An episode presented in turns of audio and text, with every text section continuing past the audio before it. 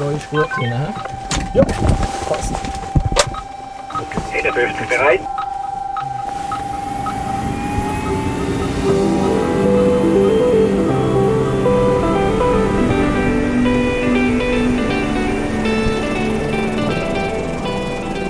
Rettung aus der Luft, der Podcast von der AAA, der Alpine Air Ambulance. Manchmal geht es in der Luftrettung um Leben und Tod, um alles oder nichts. Als ersten Eindruck habe ich einfach ein kleines Mädchen gesehen. Dann ganz klar einfach, dass das Kind tief bewusstlos war. Keine Kontaktaufnahme mehr möglich war. Und von dem her eigentlich klar, da ist etwas gar nicht gut. Der Roman Zürcher ist Notarzt bei der AAA. Im Mittelpunkt deren Episode steht eine Rettung, die für ihn und alle anderen Beteiligten besonders war. Ich bin Rebecca Häfeli. Passiert ist es an einem Samstag im Sommer 2015 im Zürich Oberland. In einem ländlichen Gebiet im Garten vom Einfamilienhaus der Familie P. Die Mutter kann sich erinnern, wie wenn es gestern gewesen wäre. Ich war beim Birnbäumchen am Einpflanzen. Der Mann war im Keller unten. Und dann habe ich irgendwie etwas gehört schreien und dann bin ich zuerst ins Haus rein, weil ich sie echt geschickt habe zum Zähneputzen und habe gemeint, sie sei irgendwie vom Böckli oder so. Dann habe ich gemerkt, sie ist nicht im Badzimmer, dann bin ich rausgerannt ums Haus herum und dann habe ich sie dann da gefunden. Sie, das ist die Maria, mal ein fünfjähriges Mädchen. Die Mutter hat angenommen, dass die Maria mit ihrem Kickboard einem kleinen Trottinett gespielt hat, wo etwas passiert ist.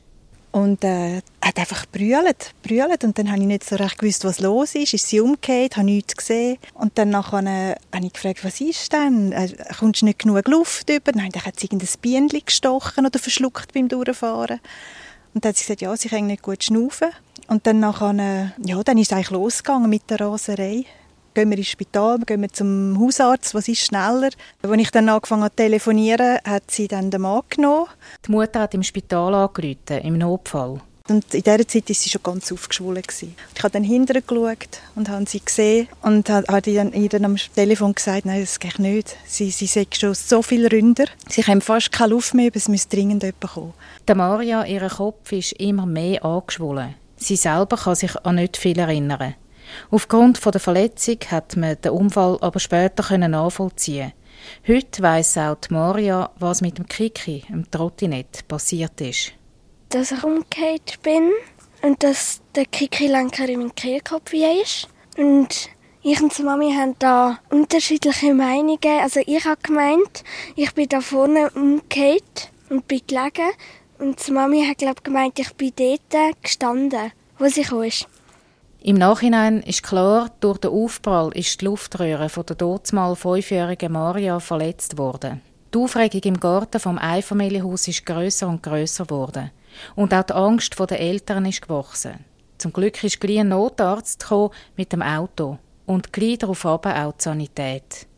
Der Vater ist an die Straße gegangen, um es einzuweisen.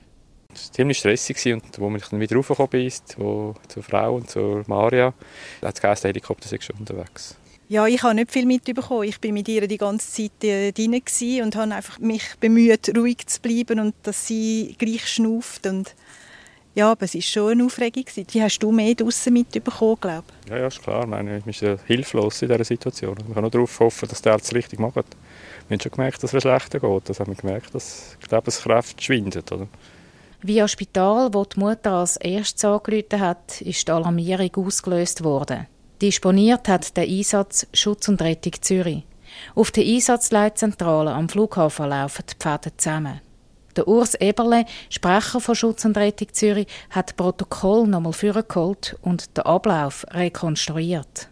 Die Einsatzleitzentrale von Schutz und Rettung Zürich hat um 15.26 Uhr einen Notruf auf dem 144 bekommen und dabei hat man gesagt, dass ein Kind mit dem Trottinett verunfallt ist und offenbar schwer verletzt ist. Nach der Einschätzung vom Calltaker, wo ein schweres Trauma diagnostiziert hat in einer gefährlichen Körperregion, hat er umgehend entschieden, dass ein Notarzt mitgeschickt wird.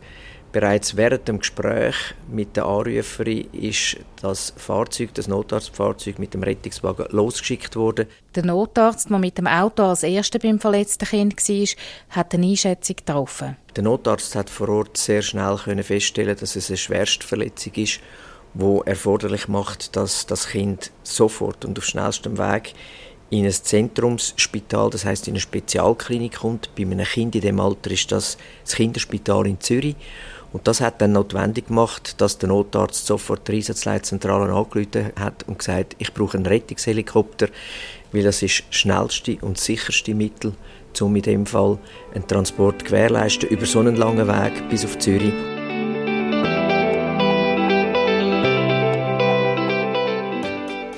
Die Eltern von Mario haben das alles natürlich aus einer ganz anderen Perspektive miterlebt die Luft ist ja nicht mehr, weil die Luftröhre verletzt war, ist die Luft im Kopf raus und hat wirklich also am Schluss doppelt so grossen Kopf gehabt. Die haben dann das schmale Strössli, wo wir ja da wohnen, abgesperrt. Der Krankenwagen ist da gestanden. Der Heli hat da unten in der Wiese parkiert, in der Kuhweide unten. Und dass sie nicht haben müssen hat die Polizei sie aufgeholt, so wie ich es in Erinnerung habe. Die Polizei sie da unten abholen und hat sie da gefahren. Der Rettungshelikopter Lions 1 von der AAA ist von der Basis Bierfeld im Kanton Aargau gekommen. An Bord wie immer der Pilot, ein Rettungssanitäter und ein Notarzt. In dem Fall ist der Arzt der Roman Zürcher. Der Alarm selber vom Ablauf her ist eigentlich immer gleich. Das heißt, bei uns geht ein spezielles Signal auf dem Handy los, wo wir wissen, jetzt gibt es einen Einsatz. Und dann gehen wir einfach relativ schnell zum Helikopter und schauen primär, dass wir so schnell wie möglich in der Luft sind. Und das ist eigentlich für uns in der Initialphase völlig gleich. Ist das jetzt ein kleines Kind mit einem schweren Unfall oder ein alter Mann mit einem Herzinfarkt? Oder eigentlich sogar ist das eine Verlegung von einem Spital zum, zum anderen. Wenn das Wetter gut ist und wir wissen, wir können in die Richtung fliegen, dann gehen wir einfach mal prima los. Und die ganzen Informationen, die kommen dann eigentlich erst im Flug. In wenigen Minuten war der Lions 1 in der Luft. Und auch gleich schon am Unfallort im Zürich Oberland. Was ich mich noch mal erinnere, ist, dass wir nicht direkt beim Haus landen konnten. Zu diesem Zeitpunkt haben wir gewusst, das ist ein Kind. Und wir haben gewusst, es ist ein Kind, das schwere Atemnot hat. Und aufgrund dessen, dass wir gewusst haben, dass schon ein Notarzt vor Ort ist, ist eigentlich auch klar gewesen, das ist jetzt nicht irgendeine Banalität, sondern es ist ein Kind, das wahrscheinlich ein Relevanzproblem hat. Und dann werden wir natürlich so schnell wie möglich dann noch zum Patienten kommen. Der Arzt hat zuerst herausfinden was überhaupt passiert ist. Wir haben für vor allem die schwer verletzten Patienten einen ganz klaren Ablauf, den wir auch nach dem Alphabet machen. Das funktioniert sehr, sehr gut bei schwer verletzten Patienten, wo man dann wirklich die am meisten akut lebensbedrohlichen Verletzungen zuerst finden und auch zuerst behandelt. Und darum bin ich relativ schnell auch in der Untersuchung vom Atemweg mit den Händen am Gesicht vom Kind und habe gemerkt, dass es unter der Haut überall Luft hat, was natürlich normalerweise nicht hergehört. Das merken wir, das fühlt sich so an wie, eine, wie ein Knistern. Klingt jetzt blöd, man hört das Knistern, aber man, man kann das Knistern auch spüren. Und dann war eigentlich relativ schnell klar, gewesen, das Kind hat so eine riesige Schwellung, weil das alles Luft ist. Und der Klassiker, wenn die Luft außerhalb vom Brustkasten ist, ist, dass es irgendwo eine Verletzung vom Atemweg muss sein, zwischen Maul und dann einem Eintritt von der Luftröhre in den Brustkasten rein. Der Notarzt Roman Zürcher hat angefangen zu suchen und er hat auch etwas gefunden. Man hat ganz eine feine Prellmarke direkt vorne über der Luftröhre. Das war so eine halbförmige, halbmondförmige Prellmarke. Am Anfang haben wir nicht gewusst, woher die kommt, aber es war offensichtlich, dass dort eine Verletzung muss sein von der Luftröhre. Ein lebensbedrohlicher Notfall. Alles musste schnell gehen. Der Arzt und der Rettungssanitäter vom AAA-Helikopter haben zusammen beraten, was zu tun ist. Die meisten von diesen Massnahmen, die ich mache, kann ich eigentlich nicht allein machen.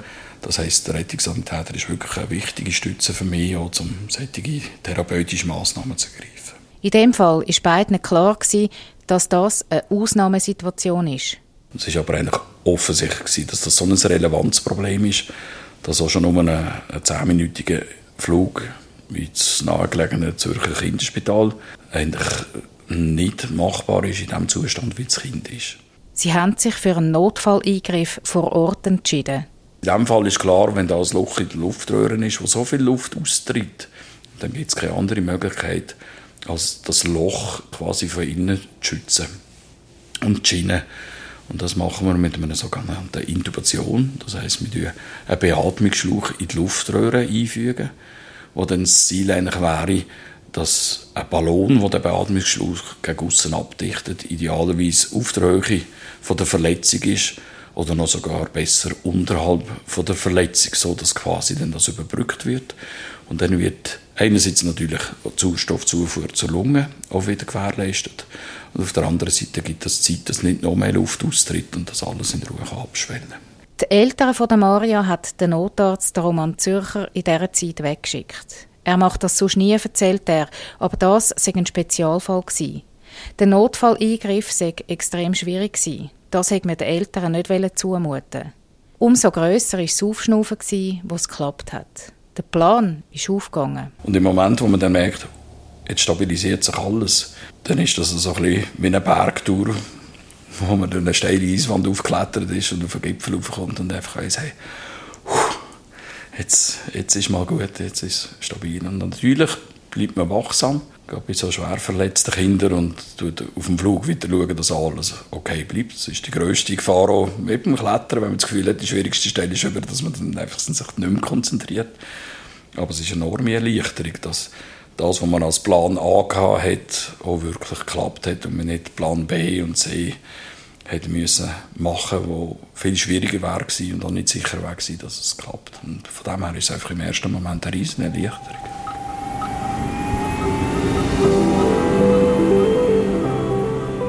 Auf dem Flug ins Kinderspital ist die Mutter von Maria dabei gewesen. Sie hat das alles als surreal erlebt. Ich habe Flugangst von dort her und ich weiß einfach noch, ich bin eben bei der Glitzerung, es war nur ein schöner Tag, über der Glitzerung gesehen, ich gesagt, so ein schöner Tag und so etwas, also es ist so, das kann nicht sein, das kann nicht sein. Im Kinderspital ist Maria zuerst auf die Intensivstation und nach ein paar Tagen auf die normale Bettenstation gekommen. Die Verletzung an der Luftröhre hat dank der guten Erstversorgung von selber geheilt, erinnert sich der Vater. Also den Tubus haben sie immer ersetzen Sie sehen sehr gut gleich, haben sie uns doch gesagt, die Ärzte. Ist vor allem, einfach gewusst, wo die Verletzung ist. Wir haben sie ja nie gesehen. Wir haben sie MRI und mit wir einfach nicht feststellen, wo sie genau verletzt ist. Und dann haben sie zwei Anläufe genommen, um den Tubus rauszunehmen, haben aber sich nicht richtig getraut. Und dann im zweiten oder dritten Anlauf haben sie ihn rausgenommen und dann war es nur ein Absitzen. Gewesen. Also mehr haben sie gross behandelt, haben sie nicht, mehr überwacht. Keine Operation, gehabt, nichts. Das ist wirklich nur der Tubus nochmal rausnehmen. Das war das grosse Thema, gewesen, ohne dass dann eben die Wunde wieder aufbricht und dann ist ja schnell dann in die allgemeine Station aufgekommen. Die Maria, die heute zwölf ist, hat sich vollständig erholt. Die Familie ist der Helikoptercrew bis heute unendlich dankbar. Sie besucht regelmäßig die Basis auf dem Flugplatz Bierfeld. Also ich bin überwältigt, heute noch. Also vom Ganzen, von dem riesigen Glück im Unglück, das wir hatten. Es ist alles so zum Glück gewesen. Und ich weiss, wenn es vielleicht nicht gewesen wäre, würde sie vielleicht nicht mehr leben. In so einem Fall greift eins ums andere wie ein Zahnrädchen ineinander. Wie bei einem perfekten Uhrwerk hat die Rettungskette einwandfrei funktioniert. Dazu haben viele beigetragen. Die Rettungsleute, die vor Ort ausgerückt sind, aber vor allem auch die, die sie disponiert haben. Die Mitarbeitenden von Schutz und Rettung Zürich in der Einsatzleitzentrale am Flughafen. Sanitätsnotruf, wo genau ist der Notfallort? So tönt es in der Einsatzleitzentrale, wenn ein Notruf auf der Nummer 144 hineinkommt. Tausendnummern? Wie der vom Unfall von der Maria. Äh. Dann kommt ein hochprofessioneller Ablauf in Gang, wie der Urs Eberle von Schutz und Rettung Zürich erklärt. Der Calltaker nimmt das Telefon entgegen und mit ihm tritt der Disponent in Aktion. Während der Calltaker mit dem Anrufer am Telefon ist und nach einem gewissen Schema die äh, notwendige Indikation festlegt, kann er, sobald er weiß, wo der Einsatzort ist und alles soweit klar ist, noch während dem Gespräch mit dem Anrufer den Notarzt bzw. Notarztfahrzeug oder den Rettungswagen losschicken.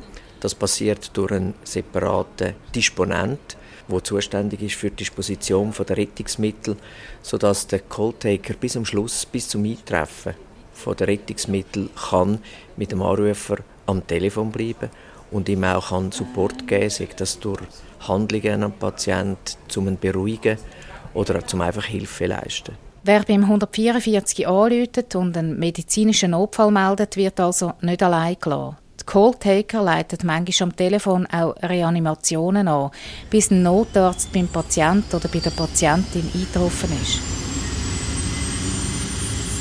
Der Unfall von der Maria bleibt immer in Erinnerung. Also ich schaue schon, wenn ich einen blau-gelben Heli sehe. Aber es ist nicht so, als hätte ich Angst oder so.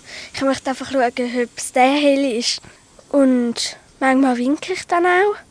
Auch beim Roman Zürcher, der im Team mit dem Rettungssanitäter und dem Pilot von der AAA vor Ort war, hat dieser Einsatz Spuren hinterlassen. Eine ist sicher, dass es eine sehr, sehr seltene Verletzung ist.